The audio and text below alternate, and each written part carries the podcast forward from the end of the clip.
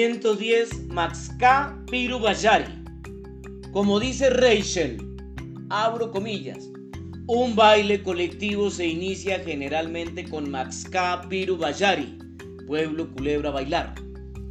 Un nombre que se deriva del de una culebra grande, cuya pinta se dice representar un caserío y Pamuri Gasiru, línea divisoria entre hombres y mujeres en la colocación de la fiesta, pues tiene manchas verdes, amarillas y negras. Se dice que esta culebra al moverse se voltea mucho como una quebrada y el baile imita estos movimientos, entrecortándose las filas, separándose nuevamente para unirse otra vez en formas diversas. Los bailarines se mueven en zigzag, volteando y regresando rápidamente a su lugar de partida todo con pasos ligeros y en un ambiente de gran alegría.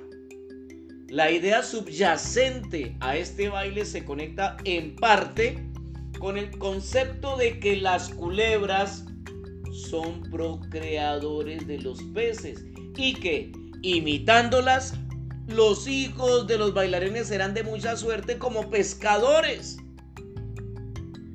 Por otro lado, la actitud de pescar simboliza para los de Sana el coito y conseguir pescados expresa aquí la exogamia con mujeres de las fratrías pescadoras, o sea,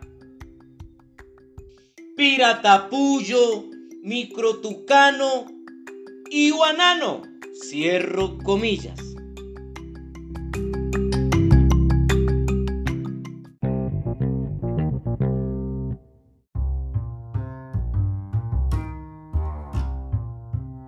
111 Menelitu, entre paréntesis signo de interrogación. El nombre usual de este canto de los Macú podría señalar una deturpación de la voz latina usada para los cantos misionales. Para la misa, Benedictus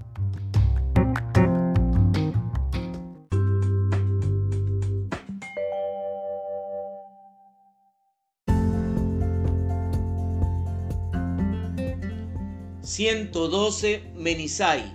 Abro comillas. Según el mito de la creación, Buinaima dio a su hijo mayor, Menig Buinaima, una de las ramas del palo de yuca y el derecho de ser el dueño del baile de Menisai. Durante este baile se come carne de charapa, tortuga o yomenico, tortas de yuca hechas en forma de tortuga charapa. En este baile se tocan los mismos instrumentos que en el yadico, pero no existe el tronco de yadico. Se utilizan tucuguna, o sea, bastones de madera de 2 metros de largo. Cada hombre tiene uno de estos y lo golpea rítmicamente contra el suelo para llevar el compás de su canción. Aunque estos bastones son utilizados en otras clases de bailes, en el Menisai presentan una característica especial. Cuando los invitados se acercan a la maloca del baile, se encuentran clavado en el suelo, a poca distancia de esta, uno de tales bastones pintado allí por el dueño del baile para indicar a los invitados en qué forma deben decorar sus respectivos bastones. Esta decoración consiste en fajas horizontales de color rojo y negro en la parte superior del bastón. Esta costumbre se basa en un mito huitoto según el cual Mening Buinaima dio uno de estos bailes en ese tiempo originario, cuando los animales eran gente. El baile se representó Maido, o sea, el Cusumbo o Cuatí, quien tenía fama de ser muy orgulloso y pendenciero. Debido a su actitud hostil hacia los demás, Menin Puinaima arrojó a todos los maidos del baile hacia el monte y detrás de ellos les tiró sus bastones de baile.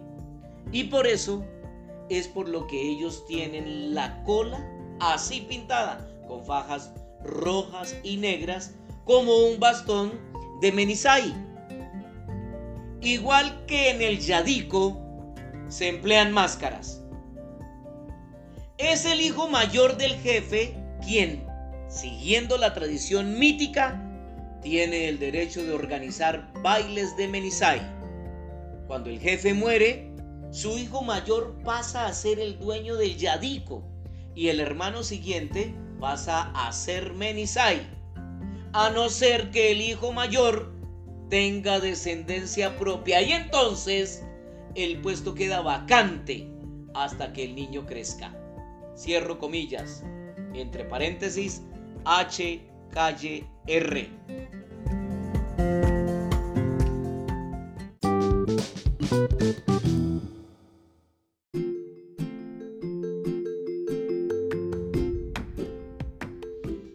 ...113 Mesada... ...este festejo de los paes... ...un poco complejo... ...ha sido escrito por el doctor Segundo Bernal Villa destacamos sus aspectos más importantes. Abro comillas. Las siguientes son las composiciones de tipo ceremonial que no van acompañadas de danza. Kula Kui, Plaza Kui, Misa Kase Kui y Chichipeque Kui que se describen en los numerales correspondientes. Otras son novio mesa cui, upiate cui y tunsi camba cui.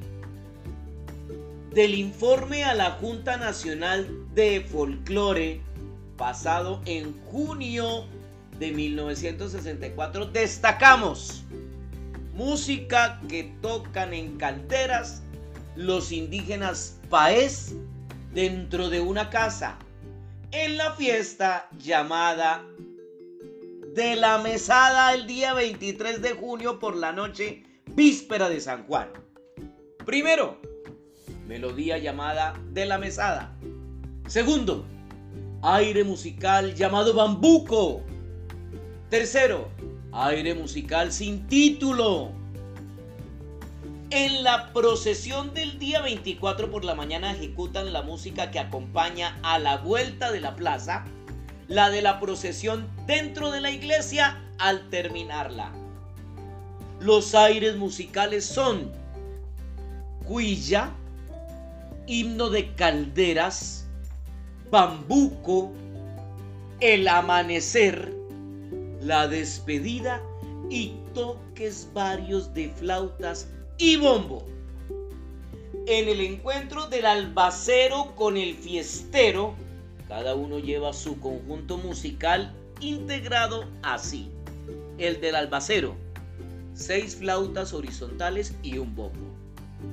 El del fiestero, tres flautas horizontales, un bombo, un redoblante y una pandereta. Cierro comillas.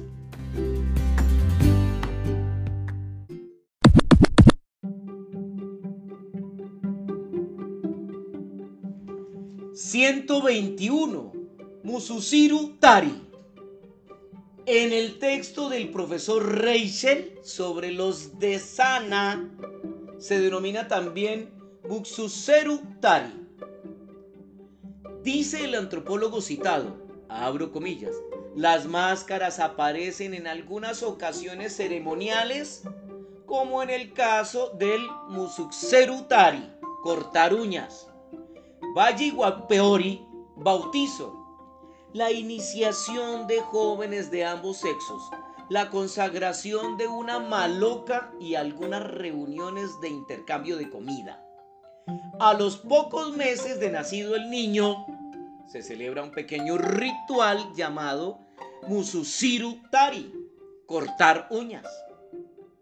El padre del niño designa una madrina que debe ser una mujer de otra tribu, generalmente la familia de la madre del niño, y esta corta las uñas al bebé y las quema. La palabra musuxiru, uña, se relaciona con moxó, mano. Y en un sentido más amplio, arma. De ahora en adelante el niño tendrá armas buenas. Las uñas simbolizan las suciedades de este mundo, las costumbres malas.